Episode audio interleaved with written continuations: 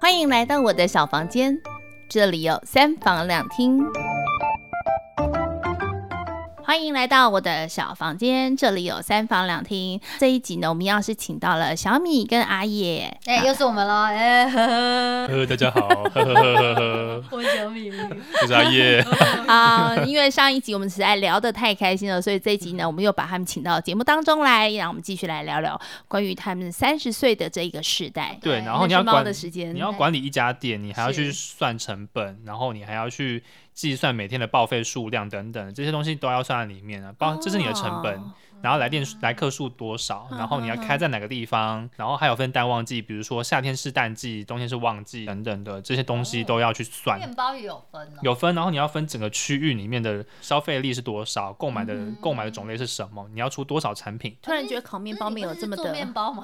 对啊，所以这就是面包的学问，就是你当初不知道，你你在幻想，你以为可以去。喜欢吃甜的，那一区喜欢吃咸的，不一样。你以为就是只是单纯就是去做面包？对对，因为只是单纯去做面包。背后的观念。这这。很多的 know how 在里面，就是。所以你在这里头受到的冲击是什么？我就是受到这些冲击，就是要知道这些呃原理。当你知道了数字之后，你觉得冲击很大？很很大，但是我觉得蛮开心的是，我可以了解到这些事情，并并且我可以去见识到世界上其实真的有人在做这些事情，就是在在日本，他们在这些蛮细节上的事情都很重视，比比比如说跟很多步骤吧，对对对对对，比如说跟顾客的。应对，你要知道熟客有哪一些喜欢吃什么，然后你多过多久要出新的产品，然后应付档期，档、嗯、期又要要去做什么样的，所以你在这里头是呃只有做烘焙，或做烘焙还有做行销，有做行销，对，有做品牌，这三个都有做。哦、所以因为在做行销跟品牌这一块的时候，你必须得去分析整个市场，对对对，你，你受到的冲击就比较大一点点。没错，这个跟你的幻想当开始有一点点拉扯的时候，你离开它，不算我离开，应该是说我年纪、嗯。毕竟没有像刚出刚出社会，比如说他们十八岁就进面包行业的，他们年纪比较轻，哦、所以他们寿命反而比较长，是因为他们受过的基本训练会比较久，反而他们是基本训练的关系。你是大学毕业之后才进去，对对对对，所以这个对我来说非常不利。那我就我就想说，那我可以转个呃念头，我去做成行销，这样也比较适合。对，所以你是因为年纪的关系，你才从师傅转到。行销对对对对对，变成幕后这样子，没错，那也是我们当初我的老板建议我说，你试试看，我觉得你比较适合行销这一块，对数字比较敏感这样。那所以从烘焙业，你后来转到了哪些行业？我其实做的行业都蛮多，就是我周遭朋友都觉得蛮羡慕，我可以尝试这么多奇奇怪怪的行业。那，别人的羡慕对你来讲，你觉得那是对是压力呢，还是说你觉得哎，我也蛮开心在这个转换过程？其实我觉得蛮不定的，就是自己很不定不下心来，定不定不出自己一个形态是什么，所以我。大家的羡慕对我来说，那个不是什么，就是我自己认为那个不是什么东西，因为我你会反而觉得更恐惧，就是说好像别人都很稳定在成长。对对对对对，我会有这样的阴影在。对啊，就是你刚刚跟我讲的嘛，搞不好别人在别人眼中你其实超优秀，嗯，但你就是觉得你自己，对，我就觉得自己是。不是什么对对，没错。的这个转换过程当中，对我来讲，我是羡慕的，因为我是二十年都在同一个岗位上。嗯，这不是我要或不要，而是说我必须，我有经济压力在。我们这个世代人，我必须得考量经济，而且因为我有孩子，我有家庭的关系，嗯、我没有办法这么自由的转换。所以我在看你们的时候，我很多时候反而是觉得说，哎，你们可以很自由的在活动的这个感觉。理解，嗯，因为其实我觉得本身其实也会有自己的期许吧，比如说经济的压力，有没有稳定工作这些事情，其实。自己都会考虑，是对。那所以后来你在烘焙业之后呢？我就进公关公司，然后去做一些政府标案的事情。然后政府标案做完之后，我又回到餐饮业去做品牌。然后餐饮业做完品牌之后，我又回到算是半科技半导体的业，就是上一个公司这样子。嗯、哼哼对，在内湖。嗯哼，所以一路上这样走来，各种不同的呃，像公关公司，它可能做比较多的是活动，对活动，好，但是都是要动脑。然后你说餐饮业的这个部分也是做行销，嗯、做行销，但是动脑的几率非常大，每天都要动脑。但是做公关公司的话，其实动脑跟动就是脑力也是需要的，对对对，沟通这一方面是蛮需要的、嗯。你觉得每个工作给你的成长是什么？每个工作给我成长应该是属于对我来说是比较内敛的吧，就是个个性上面。嗯的沉稳，对，有沉就比较沉一点，就是可以比较像以前那么冲动，或是讲话比较不经大脑吧。对，我觉得的确是这样子。比如说看到更多的不同的观点吧，比如说别人给你的观观点是什么，诶，他为什么会这样的观点？你可以去请教他。比如说老板的观点、嗯、主管的观点，或是说我下一辈的观点是什么，那你就会变得有更多方面的观点去考量你该怎么做事情。然后在不同的位置上面会有不同的想法，这样。阿叶真的有有变比较沉稳，因为以前当我很吵的时候，他就会跟我一起在那边小米，嗯、然后我就阿叶，然后现在就是我一个人在那边阿叶，可恶。你就自己在演演演吧，没关系。好像我都没有，我都没有长大。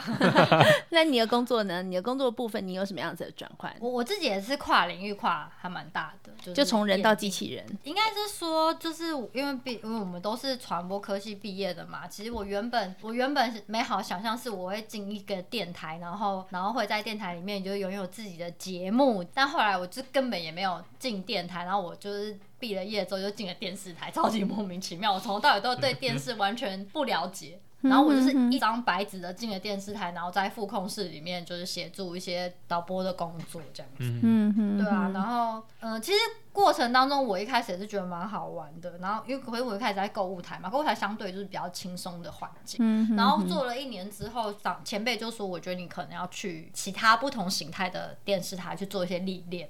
是对，所以就就把我就把我转去，就就介绍我去了新闻台这样子。你去新闻台？对，我去新闻台。老师，你不知道我在新闻台工作？我在新闻台工作了三个月，我就我就离开。还真的不知道哎、欸。对，因为我没有办法在那个环境底下工作。我是因为压力吗？不是，我是因为你？我不喜欢他们，就是因为他们有压力，然后就把。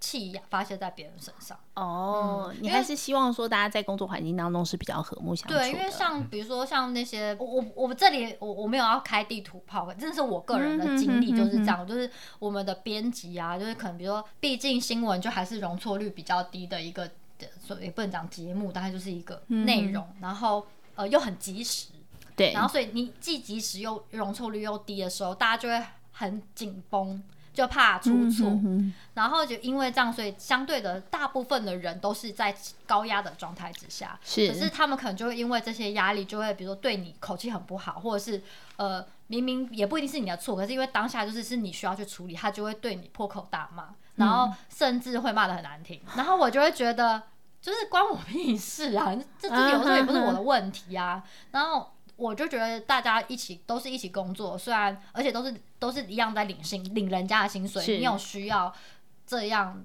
对别人人身攻击吗？这是我不太能接受。嗯哼，对啊。然后一方面是其实我也在思考自己的未来到底要做什么，因为你说我当我在副控当导播的助理，嗯哼，然后。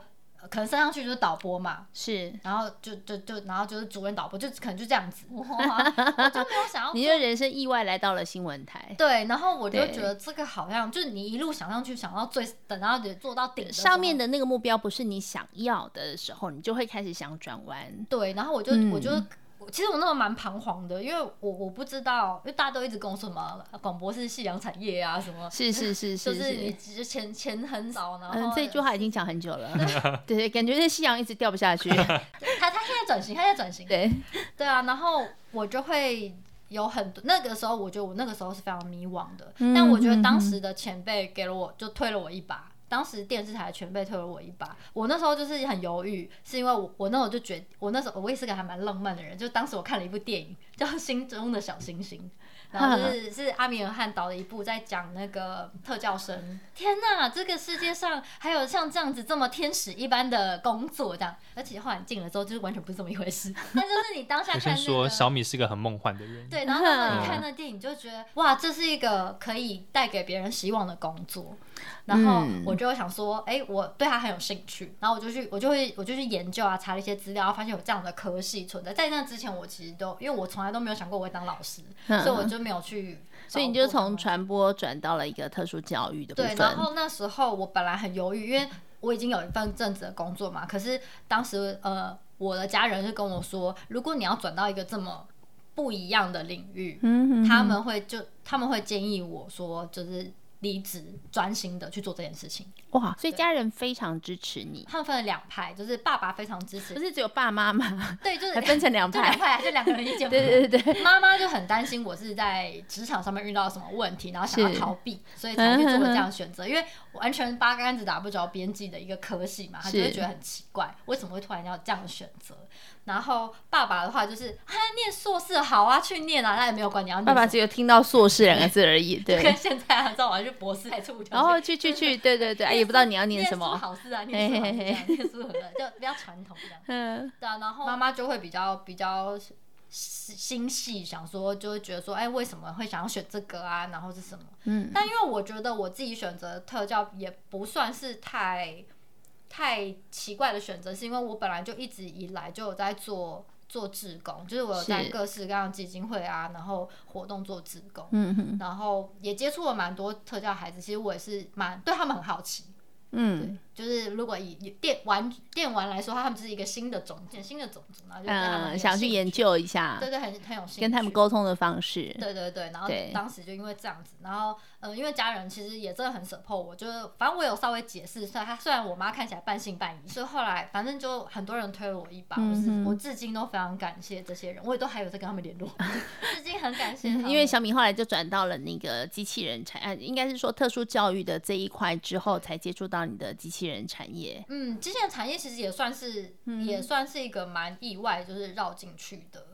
就是我当初后来我就念了特教嘛，然后念了特教，其实毕业之后我其实在 NGO 工作，我在非营利组织工作。嗯，所以其实我一直以来的工作环境都是要不就是在非营利组织，要不就是在学界，就是可能就比如老师的 lab 啊，就帮忙做一些研究。然后机器人公司算是我就是毕业之后，就研究所就是毕业之后第一间。盈跟盈利相关的公司，嗯，就是真的是以赚钱为目标的公司，应该这么说。因为它非盈利也是服务为主嘛，然后呃学术的话也就是研究为主嘛，嗯、所以我是算是我第一个就是有走向盈利。所以其实刚进公司的时候，我非常的不习惯，我有非常非常多的内心的拉扯，嗯，就我我是认为一个教育者，我会觉得说我这样设计才是真正对学教学者，就是受教不管是教的人或是学的人，对他们是好的，嗯。可是对公司来说，那就是个不赚钱的东西，就像面包一样，我觉得这才是好吃的，可是它就不赚钱，就成本太高，嗯、对对对对，你会有很多很多需要，就是它是商务，所以你会有很多东西需要考量。你们这些拉扯的时间有多长？我应该至少有两三年。两三年，嗯，可是我现在都还在拉扯，怎么办？可是我觉得我很幸运的是，呃，当时找我进公司的那个人是我高中的学弟，然后我们其实也是毕业之后才才有交集的。嗯哼哼，然后当时我有很多时候都是在这样的拉扯下，都是跟他有一些讨论。对，嗯，他就是一直在鼓励我要转念，要转念这样子。其实我没有办法放弃烘焙这个原因，是因为其实我很喜欢吃面包。那再来是我很喜欢面包店的那个氛围。所以其实到我离职离开烘焙业之后，我几乎都还会再去吃好吃的面包，然后去回味以前那个感觉。就回味以前哦，以前做可能做面包，或者是以前在那个领域里面的那些情节吧。因为我是一个蛮念旧的人，嗯，所以我会有时候会时不时的去碰触到以前的人事物，这样子再去回味一下那时候的一些。影子这样子，对对对，你太可爱，你把它讲的好像你现在已经 人已经很老很老一样，可是明明你们两个呃目前其实才在人生最高峰的时候。对，其实其其实我昨天我大阿姨，因为我大姨人在日本，她昨天也跟我讲一样的话，因为我们就是就聊一些事情，她就说，哎，你现在应该去，因为我现在我会一点的日文，她说你应该把日文学全，你现在还是去外面闯闯。她说你现在还是一个很就是。年少的时花样花样年少的，应应该是说在你们这个年，你们俩很花样了，好不好？我们 已经花样很多了。应该是说你们两个这个年纪，在我们这样子看起来的时候，刚好到了一个人生最可以冲刺的时候，而且没有负担。嗯，因为也还没有家庭或什么。对，然后。而且你们呃，对于自己想要什么，你们有很清楚的一个目标在，所以你反而是可以放手去闯一闯的。对，你会不会就是觉得说，嗯、因为我觉得你们刚刚已经讲到说，这个在我回想过去的时候，我觉得那个已经有点是我这个年纪的心态了。但事实上是，就像我这个年纪，我还是会想说，我有一些呃好玩的事情，我想去做。对吧？但不得不说，老师现在是在做自己想做的事情。是啊，比如说你的你现在的节目跟你现在的手作，是是是，这些都是老师也在挑战的事情。所以我不认为说在你这个年纪不不能去尝试。所以年纪并不是重点，重点是自己的心态。对，我觉得心态真的差蛮多，很重要。嗯、对，好，那我要问最后一个问题，就是呃，你觉得就是你的人生最大，就是在你的这个这个世代里头，你觉得最大的冲击是什么？如果可以用一个词或一个字来形容你自己的话，你想要用哪一个字或词？我想好嘞。那谁要先说？感觉你的话比较多，你先说。什么意什么意思？哦，我如最大的冲击，我觉得是跟上一个时代的沟通。嗯，我没有想过会这么难。嗯哼哼哼，对，有没有例子？就是说什么样子的沟通让你觉得说我真的是已经累了？我拿一个比较很常、很常被拿出来讲的例子，就是同婚的事情。嗯，呃，其实我觉得我已经很常去跟我的父母沟通这件事情。我觉得就是。干嘛管别人要结婚？人家想要结婚，人家喜欢就结婚，跟你有什么关系？这样子。所以我觉得这个议题真的很难跟上一辈的长长辈去沟通，因为那跟他们世代的一些观念已经有点差很远了。你的上一辈是指他们六十几岁的这一个时代？就是我妈妈那个年代。嗯、哼哼我妈妈再往上的一定更难沟通，我相信。是可是。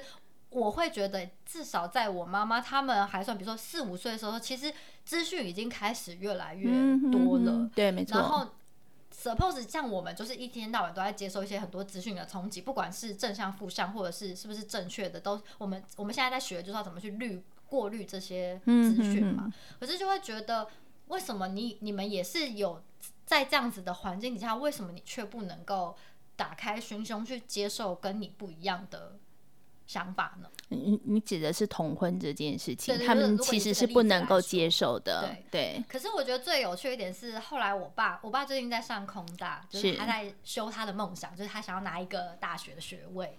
然后他最近就修，他前一阵子跟我分享，他很可爱，他就说：“哎，我跟你讲，我最近修了一个。”课程，然后好像在讲两性平权还是什么的，嗯、然后他就跟我说什么，他们老师放了一个影片啊什么什么，然后他说哦，你知道我看完之后，我就觉得啊，你知道同婚真的没什么，然后我说呃，对我大概三年前就已经跟你讲过这件事情，是，就老师说了就还是你知道比较有效，可是你就会发现，等他他真的愿意敞开心胸去接受新的资讯，说其实他可以理解，对，可是你就会觉得说，那为什么？就像像我妈妈就是没有。这样子的经历，那所以他就还是在他那个框框里。这个部分我反而可以回答你，就是因为其实像我自己在带学生的过程当中，我接触到的很多很多，他们都是喜欢同性的。到近期的学生是完全不遮掩的，会直接告诉你的，嗯嗯嗯、这个已经是他们习惯的话题，而且他们不觉得怎么样。嗯、好，那但是像我们那个时候，像我自己呃在念书的时候，其实我的同学里头也有这样子的，就是他们可能喜欢的是同性，嗯、但是大家不。太敢讲，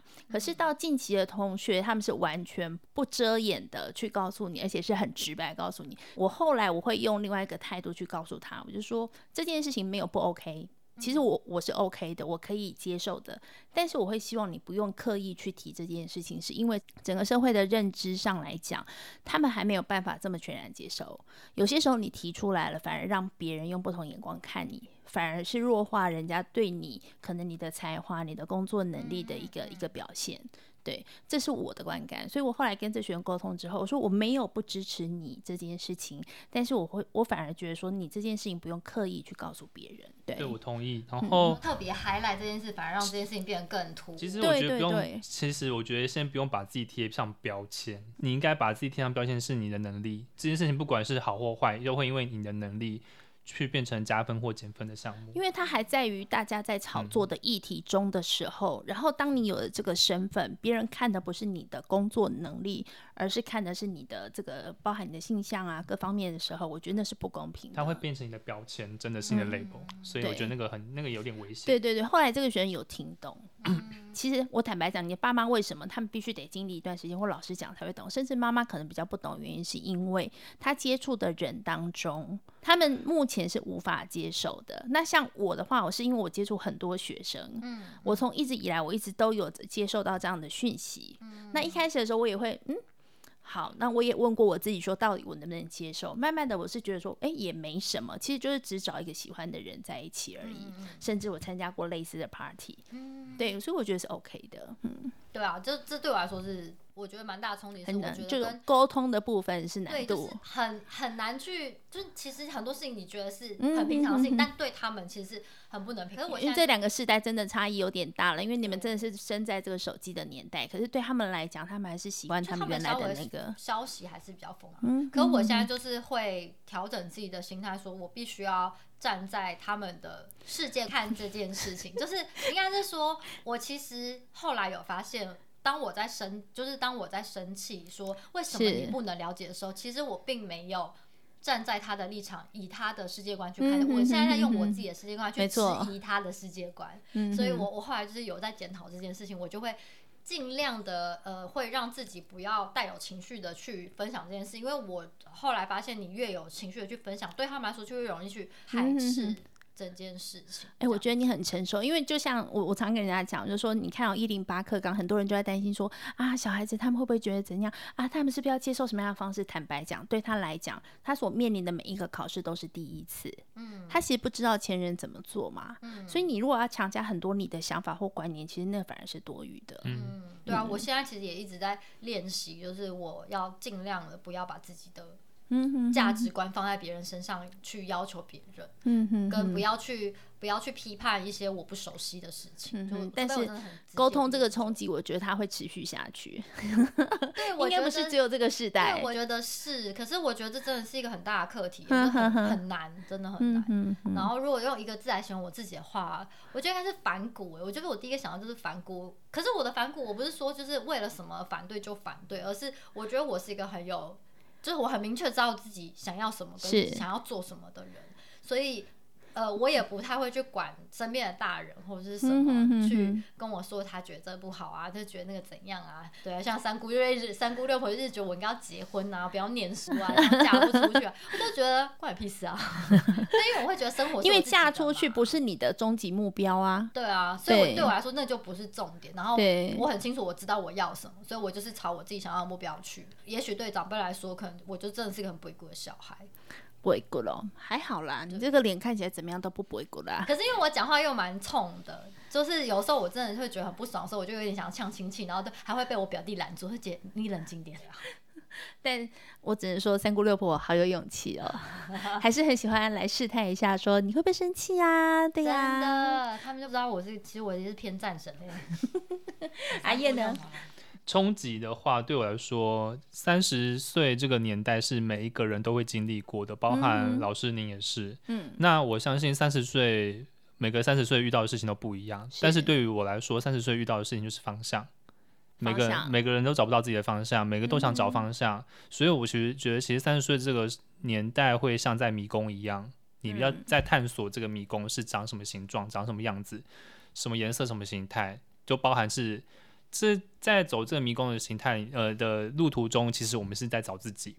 那我觉得在找自己，也许不是这么简单的事情，也许会到四十岁、五十岁、六十岁，到了可能你到了快死的时候，才知道自己是怎样一个人。所以我觉得三十岁对我来说是一个开启迷宫的这一道门，开始进去，开始进去玩那个迷宫，这样。对对对，你就会觉得说你，你你怎么走迷宫？其实你也不知道前面的路怎么走，因为没人可以告诉你，因为每个迷宫都不一样。这个是很有趣的，然后我觉得这也是对我来说是一个冲击。那你接受到别人不同的指令或是暗示的时候呢？你的态度会是？其实我的态度会保持着怀疑，疑，是这样子吗？那我走之后会不会不一样呢？就算爸爸妈妈跟我讲的是那样子耳提面命，但是其实我觉得每个人都有自己的叛逆的因子在，呵呵，就是我也想要试试看不一样的路，我就想偏偏想要走烘焙啊。就算你们是真的想要去，呃，觉得说哦那样不行，那样不好，然后。总是试过了才知道嘛。哦、以前就没有没有没有卖面，就是卖面包人都是没有念书的人才去做的事情啊。不见啊，欸、不对啊，现在面包很多知识，啊、很多知识都要需要进去在里面，你都要怎么去生产，嗯、哼哼怎么去算那个计算的温度，跟客人的来那个来客数等等这些营业额，你都要算进去啊。其实其实很大的学问。对，其实这也是学问啊，是怎么不算学问呢？是。对，所以其实时代在变变更哈，我觉得我们一直都在找自己。嗯哼哼。所以。我觉得现在我自己还是在找自己，在找自己。对，找自己是什么一个是什么样？那你觉得你心态上有没有改变？就是当有一天你可能碰壁了，嗯、你的那个转换的心态有没有改变？其实会改变的，因为碰壁了，我觉得不代表是一件坏事情，是碰壁了反而是一件好事情，可以重新审视自己，嗯呃，是不是可以持续下去？也许在挑战你说，哎、欸，你这次失败一次，以前年轻的时候可能你就直接踢墙壁两下，可能吧，会，因为他摔过我们，我知道 他会。老师非常的 记恨，要记恨，好不好？因为吵到我们两个不讲话，对，我们不讲话，对对对对对，他有一段时间也不理我。都没有讲话，对，但我觉得他长大很多是在于他现在可以很温和的在跟我讲这件事情。嗯，所以你现在碰壁的话，你就是默默回头，确认一下自己，呃，对，重新整理自己，调整一下自己的状况吧。就像我现在也是碰壁了，就像工作碰壁，或者是说你自己的身体情绪都碰壁了，是。但是那个是一个很好修复的机会，它是在让你看你自己休息现在是什么样子。你应该在不止在洗澡的时候，其实你在平常。走路的时候你是什么样的人，然后你在吃东西的时候是什么样的人，嗯、其实都是在看自己该成为什么样的一个形态吧。重新分析一下自己的战力，对不对？我的脑袋有一百分，我的什么什么有几分这样子，然后我到底可以往哪个方向走？就很多事情变得不是这么在乎。比如说，你不在乎别人怎么看你了，嗯、你不在乎是不是一个人自己吃饭、嗯嗯、这些事情，你不在乎是不是一个人去看医生、看电影。你这样讲他，我突然觉得他好像马路三宝，有没有？我不在乎别人的眼光，我就是要给他闯红灯闯过去这样。这不是啊，我真害怕，我骑车骑到我真的超怕，很怕哈。对，所以现在已经完全可以不在乎了吗？可以完全吗？可以，应该说不用太在乎，不用太在乎这些人对你的一些异样眼光是什么，是因为。你自己很清楚自己知道在做什么，我觉得那个很重要。因为我的人生是我的，我要怎么走，嗯、其实是我自己开心最重要。对，那不管是我想要在哪里停留，其实没有人可以干涉。对，对吧？对、啊。好，那我什么时候要重新开始？呃，再往前走，或者我要往后走？其实那个一路的这个喜怒哀乐，或者一一些这个风景，都是我自己可以去看的，自己去承受。对，其实老师讲一个很重要的点，就是你怎么定义你自己。嗯对，因为像像我妈妈就会是比较那种掌控权比较比较强烈的风格的那种妈妈，她就会她在后面拿遥控器。对，因为像像我中间，我我其实准备要转回学术的中间，我其实想要休息，因为我一路以来都是无缝接轨在工作。哇，对，然后我就想要有一个时间是我可以好好休息的。嗯，我其实也才休息一个月，他大概从第三个礼拜开始说：“你该出去工作了吧？啊，你在每天都在家里面。”那好说我在家里面怎么吗？我也没花钱啊。我就因为妈妈也是持续在工作吧。妈妈持续在工作。对，所以从毕业之后就进了公司，就待在那个。我觉得我们上一辈好像都蛮常会这样子。就是、其实我现在遇到的也很多长辈会这样子。哎、欸，不能说长辈，就是呃一些学校的同仁也会说：“你不是还很年轻吗？”你对，常出去做自己想做的事。对，那我就跟他们说，其实我有我自己想做的事情，我没有要跳槽，我也没有要去哪边，但我想休息一下之后，看看自己到底可以做什么。嗯，因为我其实我还蛮羡慕你们每一个人可以在外面闯荡。好，或许这个过程真的很辛苦，就是说你可能会碰一鼻子灰啊，你可能会被 fire 掉，你可能会干嘛？其实因为我自己也遇过，我的老板也不是很友善的，叫要要我离开。那但是这个过程当中，不见得是我不好。嗯，对对，所以我后来有慢慢想通。那到了这个年纪的时候，我觉得不管未来我还有多少的时间可以这样子去挥霍，但我想要有一段时间是可以做自己想做的事情。嗯，那老师，您的三十岁这个时代，您觉得最大的冲击是什么？其实我很坦白的讲，我的三十岁到四十岁，我是完全忘了我在干嘛，因为我三十岁的时候生了小孩。然后等到有一天我醒来的时候，我已经四十岁了。什么？所以就是在这么庸庸碌碌的超超混乱。慌乱，然后因为你白天在学校工作，你面对很多的学生，可能学生对你有质疑，可能学生跟你有冲击。嗯、那回晚上回到家，你还要跟小孩子可能要互动，要陪他们玩，要然后要叫他们去睡觉。然后那时候可能在经济上又没有这么的稳定的时候，每天你都只活在一团庸庸碌碌的这样子。对对，真的是庸庸碌碌。然后你就真的发现说，因为我有一天当我真的醒来的时候，我是四十岁的那一年，我突然觉得我好像没有朋友。我好像不知道我前面十年在干嘛，嗯，我只知道说我小孩长大了，可是我不知道我这十年我到底做了什么。你有为自己而活吗？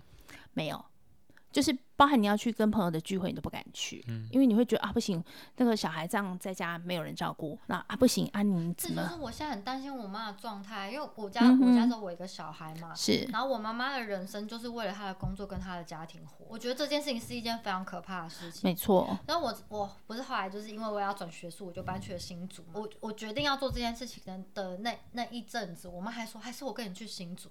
我真的吓烂，我想说不要吧，妈，我愿意带猫，但我不愿意带你。说你为了一只猫，你要离家出走？你们这这个世代的妈妈，他们会觉得我全心全意为了这个家，嗯，你们所有人都不应该离开我的视线。其实我也跟我的妈妈讲过一样的话，嗯、我说其实你不应该把你所有的事情、所有的视线都放在我们身上，嗯、你应该有自己的朋友，对对对，你应该自己出去、嗯、看你想要去哪里玩。对，他就会觉得说我没有想要去哪里玩，对，我就只是想要等你们回来而已。对，像我爸就是完全，我觉得我爸妈的个性非常不同。他是一个非常逍遥人，他退休之后他就哎早上起来写写书法，然后中午自己煮个简单的料理，然后下午就是比如说泡个茶再写写书法，然后去，然后傍晚的时候去海边或河边拍拍照，然后散步一下，然后再回来，然后就呃早早休息。然后有时候像他最近就说哦，我最近买了。一一盒鸡蛋，二十四个好多，我来做溏心蛋给你们吃。我爸就是一个这样子的男子，他就真的是在生活。但是因为妈妈的本性是你不得不，你还是会焦虑。就像我现在，虽然说他感觉步调有缓了一点点，但你还是会很担心。哎，今天他有没有要出门？他有没有要吃饭？他们什么什么什么的，还是会完全对，那就变成像像我现在还在跟自己拉扯，哈，我还是想把我自己拉出来，我还是想要有我自己的生活，所以我开始去做我自己的人生的一些规划。是因为孩子也大了，我觉得他必须得要跟我开始分开。嗯，的确，因为我觉得好像家长会比较难意识到说，其实孩子也是一个独立的个体，这件事情本身。对，就是前一代的，对前一代的家长真的很难这样子。可我觉得像我现在，就是反正我后来就。就义无反顾就搬就搬走了嘛，然后我他就是他哭喊，我也没有理他，然后我就是从你好像在演八点档哦，然后我就是他本身就是个八点档，他是他是他很浮夸，对对对，那我就是从一个礼拜回家一次到两个礼拜回家一次，我就是慢慢拉开那距离，可是我发现就是还是有效的。像我妈现在就会开始跟她的表妹去爬山，然后跟她的同事没错没错去去路跑，然后我就觉得啊、嗯，怎么会想要去路跑？可是我就觉得啊，我就鼓励她去，然后比她就跟我说啊，我想要学那个什么什么什么，然、嗯、后我就我就会会。其实我觉得这样是对的，就是你必须得要有些割舍之后，她才会看到说我也有我自己。哦、等一下，我们先回，等一下我们先回到阿叶，因为他刚才有一个部分还没回答我们，一个字心心，对，心老师的心，心老师的心。对，因为心代表了很多情绪嘛，就是你有五感在里面，嗯，然后不管是开心或是你关心、贴心，什么都需要心嘛，包含难过也是。那我觉得，呃，我这个人就是比较呃情感比较丰富一点，嗯，然后去呃比较容易去感受别人的情绪，也会感受自己的情绪，可以跟他共鸣。嗯，对，所以我觉得“心”这个字对我来说是很重要。再来是说，我在三十五岁这个时候做一个很大很重大的决定，就是我希望我每一年都很可以好好的爱自己。是，这很重要。爱这个字里面有个心，所以我希望我对我自己保持着爱自己的心情。那你有没有设定一个什么样的？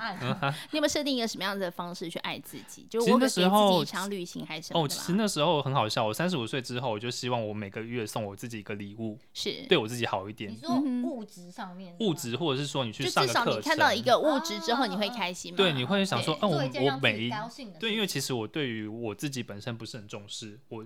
非常重视其他人，他的心其实一直在别人身上。对，我会在别人身上，我在别人身上付出。嗯、但是那时候，因为经历都经历过一些事情，我发现我不能这样子，我对我自己太糟糕了，嗯、我不知道我自己怎么生活的，所以我就觉得在三十五岁那时候就定一个这样的一个规定，就是说我每一年要做什么事情，比如说达成，几乎每个月都在达成。嗯，那你你觉得你每个月送给自己的礼物当中，你最喜欢的是什么？一开始我。比较偏向物质吧，对，就是比如说送自己耳机呀、啊，嗯、或是说买手机 这样一个比较。开始你愿意花钱花钱给自己身上的时候，对，嗯，像我觉得我自己最开心就是说我可能要去上一个课程，比如说这个课程是对于自己身心疗愈来说是蛮重要的，嗯嗯嗯。那这件事情我觉得我开始重视我自己的心灵的承受，这很棒。还有一些关于关于我自己呃内心要怎么跟自己对话这件事情，我会觉得蛮重视的，因为。当我发现自己情绪上有问题的时候，我。开始注重这件事情，我就觉得说，哎、欸，这是不是一个警讯在告诉我呢？嗯、我自己该关心我自己的情绪、内心了，不再是外面的东西，而是内心了。对，这是一个很重要的一个讯息。哎、欸，我觉得很棒、欸，哎、嗯，对，就是送礼物给自己这件事情，也是一个跟自己对话的机会。你会很清楚的知道说，哎、欸，我收到礼物之后是开心的，对对对。然后我需要这个礼物的原因是什么？然后我因为这个礼物受到的鼓舞，让我更对于自己的人生充满了很正向的一个方向，然后再去做努力。对，嗯，所以我很喜欢。爱自己，这是一件很爱自己，而且我都是告诉别人，你真的要好好爱自己，嗯、因为我把这个讯息传递给别人，我会发现说，每个人都其实不太爱自己，就是他们做一些决定，比如说他们很难过，或者是说他们感情上出了一些问题，然后我听了之后会发现说，哎，你在感情中不太爱你自己，哎，嗯，你你比爱别人还爱你自己，嗯哼哼，对，就是我觉得这件事是错的，是。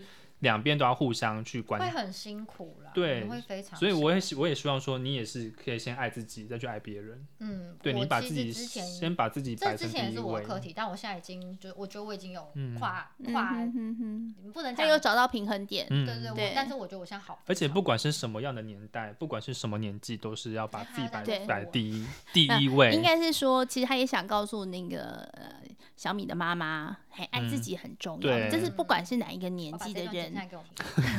前面都不用听，就听这一段就好。那个无法沟通的部分不用听。对，因为爱自己这个课题真的很重要，是每一个人一辈子都要学习的。没错，对，当你把自己照顾好了之后，你才能够去爱别人。我也希望心理老师也是，因为你现在都把重心都放在家庭跟小孩身上。